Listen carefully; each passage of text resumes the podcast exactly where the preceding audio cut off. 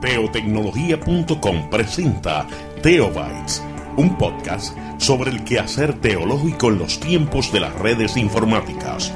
Teobytes.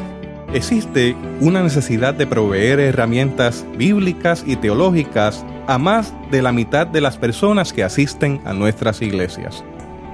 No hay iglesia que no testifique de la presencia, trabajo y tesón de las mujeres en todos los ámbitos de trabajo y servicio eclesial.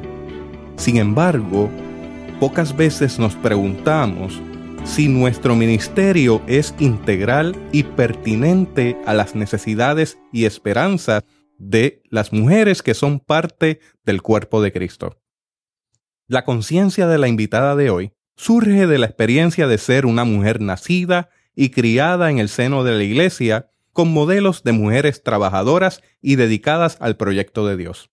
Estas mujeres, al igual que la viuda del templo, han dado más que todos. Se han convertido en una comunidad que hoy inspira el libro que habremos de reseñar. ¿Cómo puede una iglesia afirmar una pastoral integral para las mujeres? Hoy en Teobytes. Busque una taza de café, de té o de chocolate y siéntese a la mesa con nosotros porque este tema será de gran bendición a su vida y a la vida de su iglesia. Saludos y bendiciones, les habla Jesús Rodríguez Cortés y les doy la bienvenida a esta edición de Teobytes. Nos acompaña la doctora Agustina Luis Núñez para dialogar sobre una pastoral integral para la mujer.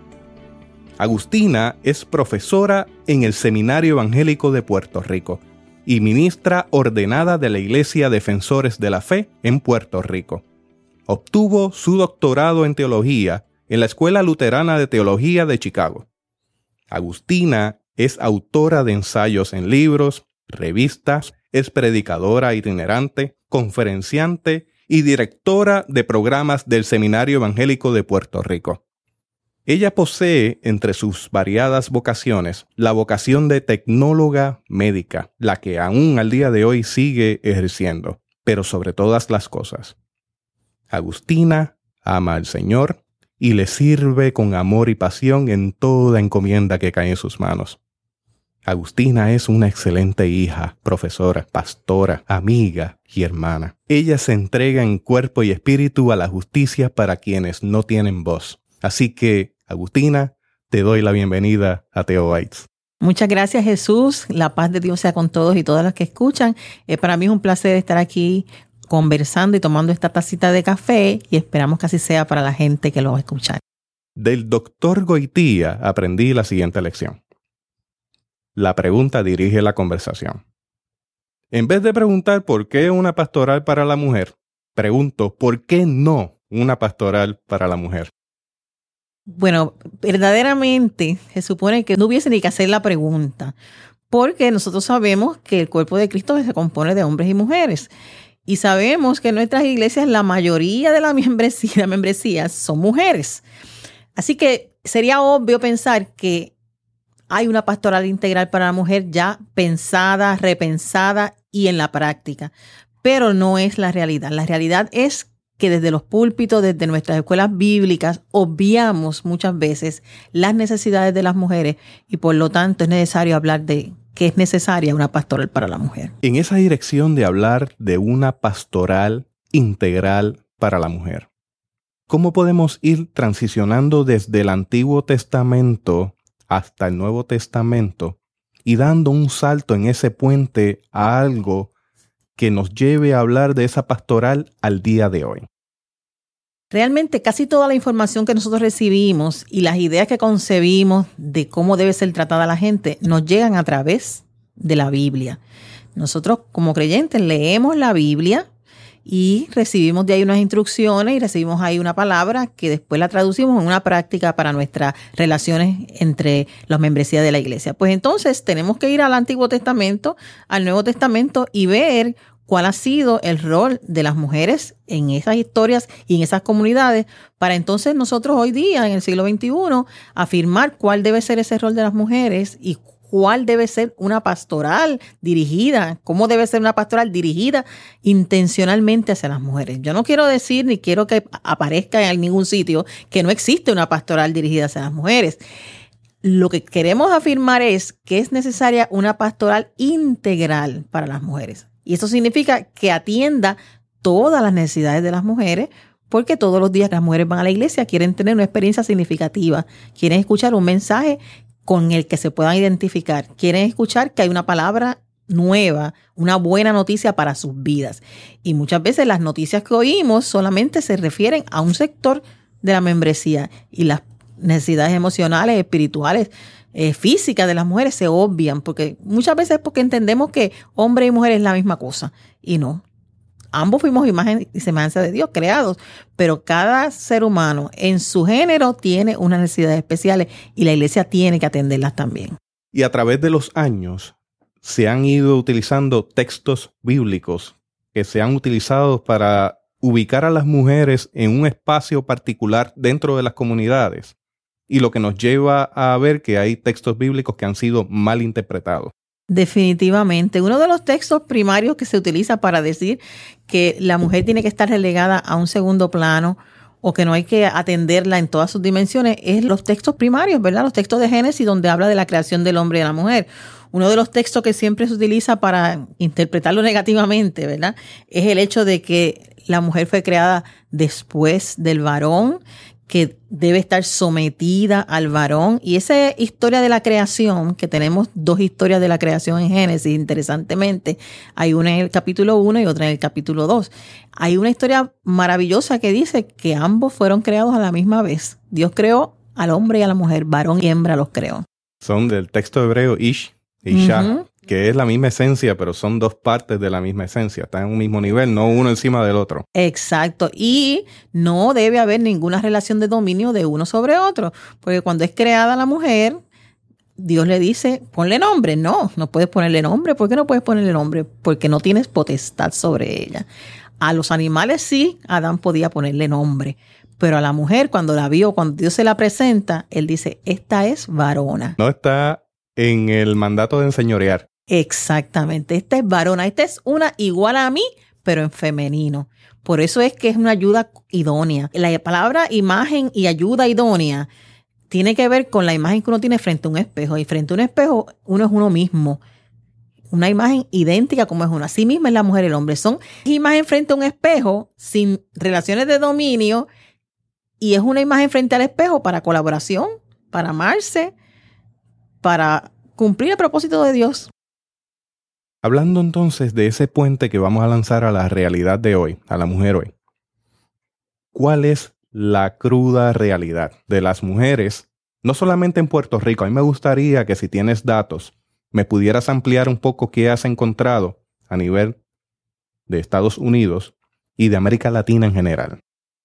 La realidad de las mujeres en cuanto a la violencia se refiere, a la violencia que viven las mujeres todos los días, es terrible. La violencia se tipifica para efectos de organizar estadísticas, pero todo tipo de violencia es un atentado contra la imagen de Dios que está en el ser humano. O sea, herir a una persona es herir exactamente al cuerpo de Cristo. Por lo tanto, es un pecado contra Dios mismo, directamente contra Dios mismo, contra el Creador que nos ha creado en esa imagen de Él. Y la violencia hacia las mujeres se puede definir de muchas maneras. Se puede definir como una violencia económica, cuando las mujeres no tienen acceso a las mismas oportunidades que los hombres. Cuando hay desigualdad social, se habla de que en el mundo la pobreza tiene rostro de mujer, porque las mujeres son las más pobres dentro de las pobres. Hay violencia sexual hacia las mujeres y de eso pues podemos estar en un programa completo porque es realmente la realidad nuestra, puertorriqueña, latinoamericana, eh, norteamericana y mundial. Nos habla de una violencia sexual hacia las niñas y las mujeres como nunca se ha visto en la historia. Hay violencia religiosa también cuando utilizamos los textos sagrados de las religiones para silenciar, para poner las mujeres en un lugar de subordinación por debajo del hombre. Para invisibilizar. Para invisibilizar. O sea, hay violencia de todo tipo. Violencia patriarcal cuando creemos que hay un ser humano que es sobre el otro, que un sexo es superior al otro, que Dios determinó que las cosas fueran así. O sea, hay violencia de todo tipo hacia la mujer y en el mundo, las mujeres y las niñas en su etapa de, de adolescencia y de adultez, todas las mujeres han sufrido violencia alguna vez en la vida para dramatizar el asunto, ¿verdad? No hay ninguna mujer que pueda decir nunca en mi vida he recibido violencia. Cuando llega a ser adulta, puede identificar muchos momentos en su vida que ha recibido violencia verbal, violencia psicológica, violencia laboral, violencia familiar, intrafamiliar. O sea, ¿por qué esta gama, verdad? Y específicamente hacia la mujer, porque los hombres también sufren violencia. No quiero decir que solamente las mujeres sufren violencia. Lo que sucede es que a nivel mundial, a nivel de organizaciones de la salud, es la violencia hacia la mujer lo que se ha, representado un problema de salud precisamente. Es un problema grande, o sea, un problema que en todos los lugares del mundo se tipifica porque es un problema real. Hemos identificado problemas. Hay quienes no lo ven. Hay quienes dicen que quizás lo que estamos hablando pues no es relevante porque eso no ocurre en el lugar en donde están. Mira, a veces nos hacemos de la vista larga, pero un comentario, una mirada, un obviar. Yo trabajo en el campo de la tecnología, un campo dominado completamente por hombres. Y recibí a una técnica, algo muy raro de la industria de alta tecnología. Y ella es tan capaz y más capaz que muchos hombres que yo conozco que operan y que trabajan en medio de esta industria. Se abrió una plaza de trabajo a nivel gerencial. Debo mencionar que esta persona es la menos que gana en su departamento. Y yo le hice el comentario frente a un grupo de personas, dominado por hombres, donde le dije por qué ella no optaba por solicitar esa plaza, porque yo entiendo que tiene los quilates y tiene la capacidad y tiene el conocimiento para ejercer la plaza. Les debo decir que las miradas hablaron solas. No hubo una sola palabra. Pero las miradas me indicaron la incomodidad con aquel comentario. Entonces esto ocurre en el día a día en nuestro entorno y ocurre dentro de las comunidades de fe. Si nos queremos hacer de la vista larga es otra cosa, pero ciertamente sigue ocurriendo al día de hoy, siglo XXI, al tiempo que vivimos. Por eso se hace pertinente hablar esto en nuestras comunidades de fe y seguir trayendo propuestas que puedan surgir desde esa fe y desde un cuidado pastoral pertinente para una población de mujeres que lo necesitan. Así que Agustina, yo quisiera que abundaras, si quisieras, en este comentario que acabo de hacer para seguir a la pregunta. Estoy convencida de que es así. O sea, las mujeres preparadas, educadas, sufren ese tipo de violencia.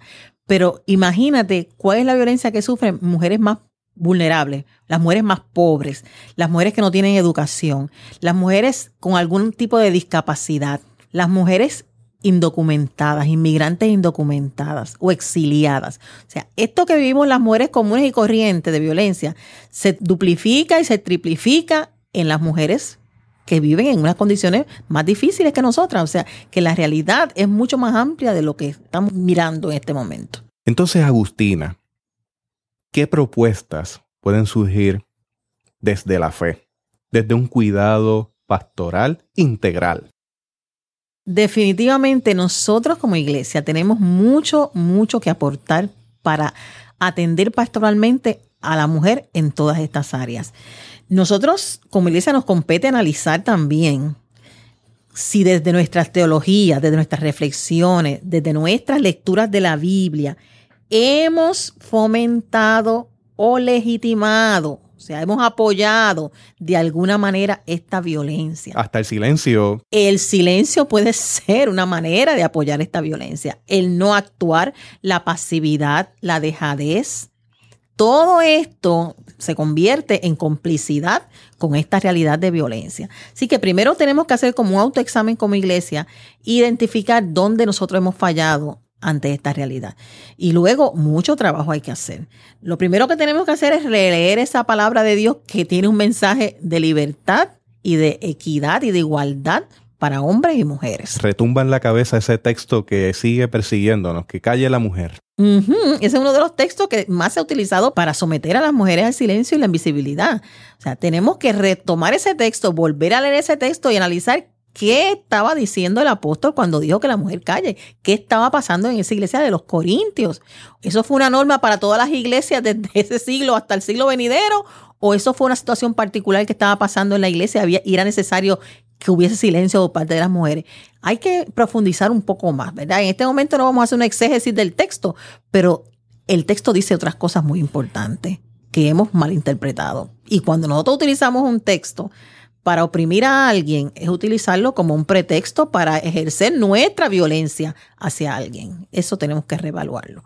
Así que la iglesia tiene mucho trabajo que hacer. Nosotros podemos trabajar desde las violencias más mínimas, que son las violencias verbales, que a veces, que son microagresiones, que a veces nosotros ni creemos que hemos agredido a alguien con una palabra, pues desde ahí podemos empezar a modificar nuestra conducta. La iglesia, sabiendo esta realidad, conociendo esta realidad, la iglesia tiene la responsabilidad de atenderla, atenderla desde el púlpito, atenderla desde los estudios bíblicos, atenderla desde los programas que organizamos para el año, que muchas veces hacemos programas maravillosos para el año, pero no tomamos en consideración las preocupaciones de las mujeres de la iglesia. ¿Cuándo damos un taller para las mujeres que están entrando a la menopausia en nuestra iglesia? Es una época en la vida de la mujer que puede ser muy traumática a mí nunca me hablaron de en la iglesia de lo que me podía pasar, de cómo yo podía sentirme, de cómo podía afectar esa etapa de vida mi relación con Dios, mi relación con mi familia, mi relación con la comunidad de fe, qué cambios estaban ocurriendo en mí que afectan mi espiritualidad. Eso es parte de lo que nosotros también podemos hacer. No trabajamos textos que afirmen a las niñas cuando están en la pubertad tampoco. No trabajamos textos que afirmen a las viudas, por ejemplo, en esta etapa de su vida que se quedan sin sostén, muchas de ellas que no tenían ingresos en su vida, nada más que ese esposo que falleció. Cómo enfrentar la vida. Solamente le damos, ¿verdad? Culto, amor en la iglesia, sí le damos una comunidad de fe, pero esa mujer hay que empoderarla también para que siga hacia adelante en la vida. es una necesidad básica ¿Cuándo hablamos de eso en la comunidad de fe? También levantar los temas de problemas de justicia económica. Definitivamente hay que identificar cuándo estamos apoyando sistemas que van en contra de, las mujeres. Precisamente yo siempre recuerdo un, un, círculo de oración cuando una persona pidió oración porque esa persona quería que en su trabajo había abierto una plaza nueva dentro del mismo trabajo y como ella era hija de Dios, ella quería que se orara para que ella recibiera esa plaza y tuviera la oportunidad de tener esa plaza.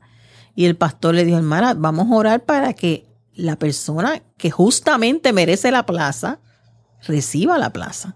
Porque si antes que usted hay una persona que tiene mayor tiempo en, esa, en ese trabajo, que tiene las capacidades, que tiene, le, tiene la, la antigüedad en el trabajo que le merece esa plaza, Dios no le va a quitar esa plaza a una persona para dársela a un hijo o una hija de Dios, porque sí. O sea, esos detalles que nosotros ni siquiera los evaluamos porque pensamos que merecemos tener una prioridad ante Dios, eso hay que trabajar en la iglesia también. Son detalles que hay que trabajar. Hay quienes pensarán, bueno, en mi iglesia hay actividades dedicadas a la mujer. El Día de las Madres, por ejemplo, es un día dedicado completamente a la mujer. Entonces, Agustina, ¿qué pautas para esa pastoral de la mujer deben existir? Bueno, definitivamente tenemos que releer la Biblia y buscar, porque la palabra de Dios siempre tiene para nosotras un mensaje de esperanza. Tenemos que, la iglesia puede hacer muchas cosas, la iglesia puede manifestarse públicamente en contra de todas las formas de violencia. La iglesia puede hacer un comunicado que lo ponga en primera plana en cualquier periódico local, en periódicos eh, eh, nacionales, y decir, la violencia hacia la mujer, esta iglesia dice que es pecado.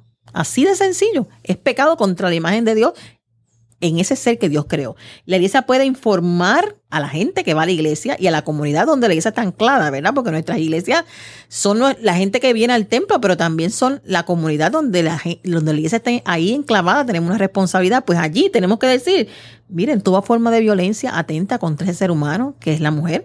Podemos establecer prácticas en la iglesia donde se protejan a las mujeres de recibir violencia, porque a veces las mujeres reciben violencia también de los líderes de las iglesias. Eso, eso también está presente. Podemos nombrar personal en la iglesia que se encargue de atender situaciones de violencia Este tema hay que incluirlo en los sermones, este tema hay que incluirlo en los estudios bíblicos, en la escuela bíblica. Y la iglesia debe ser un lugar seguro para las mujeres. Miren, todas las iglesias de nosotros tienen templos fabulosos y están cerrados esos templos durante todo el día.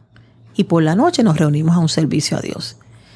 ¿Cuántas veces las organizaciones que protegen mujeres de ser violentadas, una y niños y, y su familia de ser violentadas, están buscando un lugar donde una mujer pueda pasar una noche con sus hijos protegida?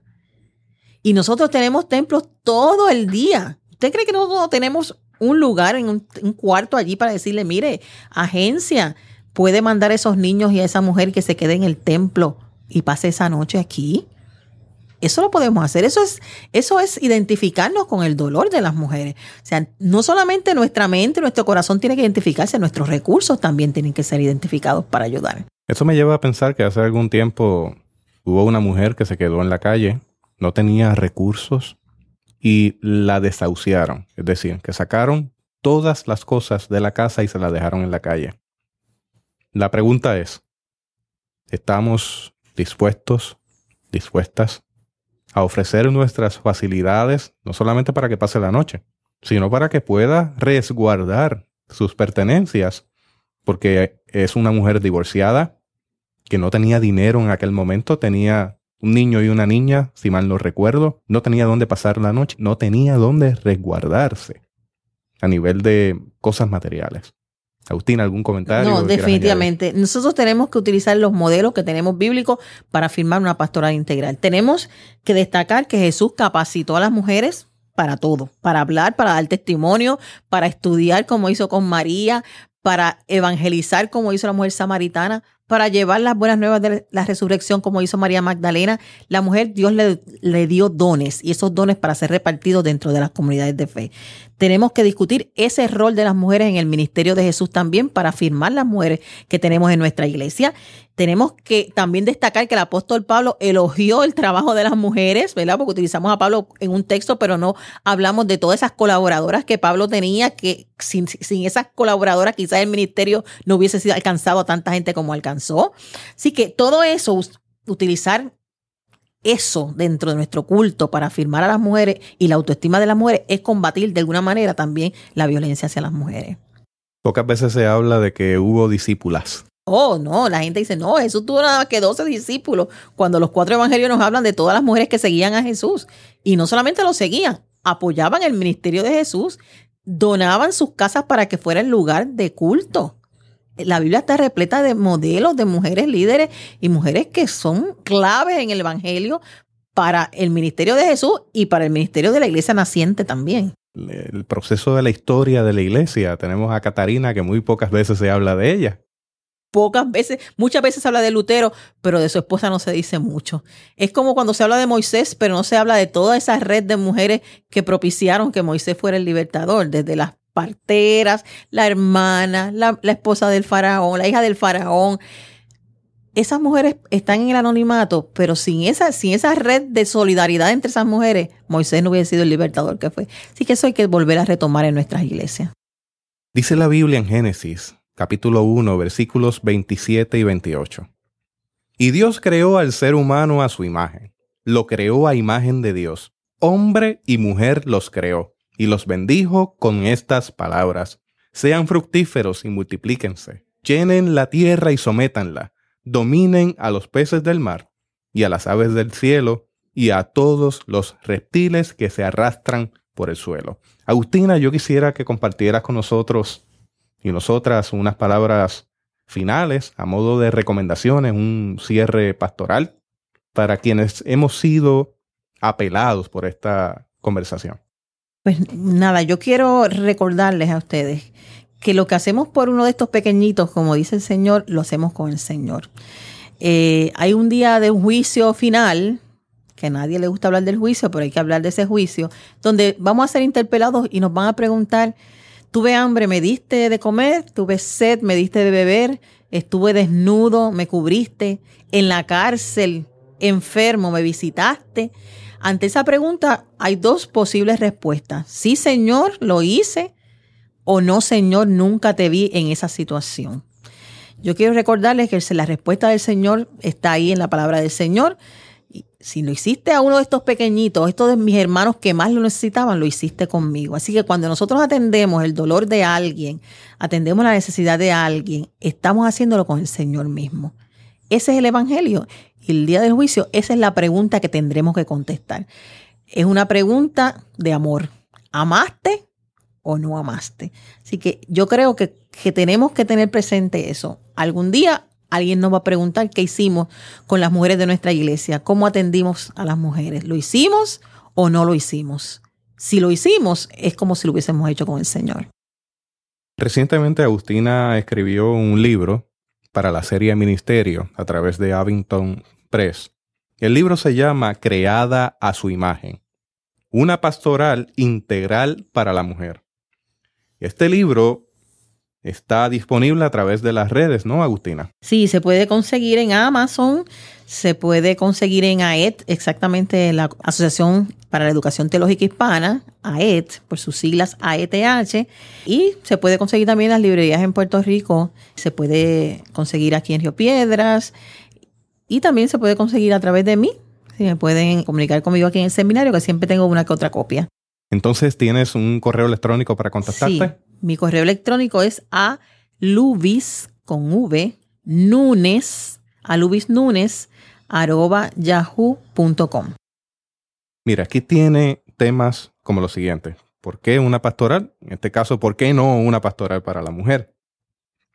La cruda realidad de las mujeres, propuestas desde la fe.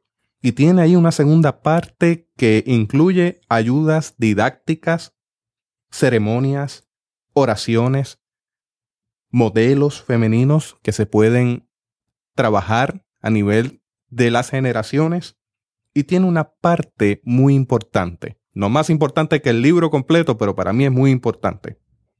Sugerencias para el uso del lenguaje inclusivo. Y hay quienes dicen que usar el masculino ya incluyó todo. Mira, a veces la omisión es una invisibilización y dejamos a un lado gente que forma parte de nuestras congregaciones que conforman una gran mayoría. del cuerpo de Cristo. Tenemos que ser inclusivos e inclusivas en nuestro lenguaje. Esto es debatible en muchos foros. Yo lo propulso. Yo lo creo. Agustina, ¿alguna otra palabra? ¿Algo más que quieras añadir en este proceso? Pues muchas gracias por haberme invitado y quiero decirles a las hermanas que nos están escuchando, a las mujeres de Dios que nos están escuchando, que Dios nos ha creado para que seamos plenas y disfrutar de su reino, su poder y su gloria. Ustedes son el cuerpo de Cristo, somos la iglesia y queremos seguir siendo la iglesia de Dios. Hasta aquí esta edición de Teo Bites. Gracias por darnos el privilegio de llegar hasta ustedes a través de las redes informáticas. Será hasta el próximo episodio. Que la paz y la gracia de nuestro Señor Jesucristo sea con ustedes. Esto fue Teo Bites, presentado por teotecnología.com un podcast sobre el quehacer teológico en los tiempos de las redes informáticas.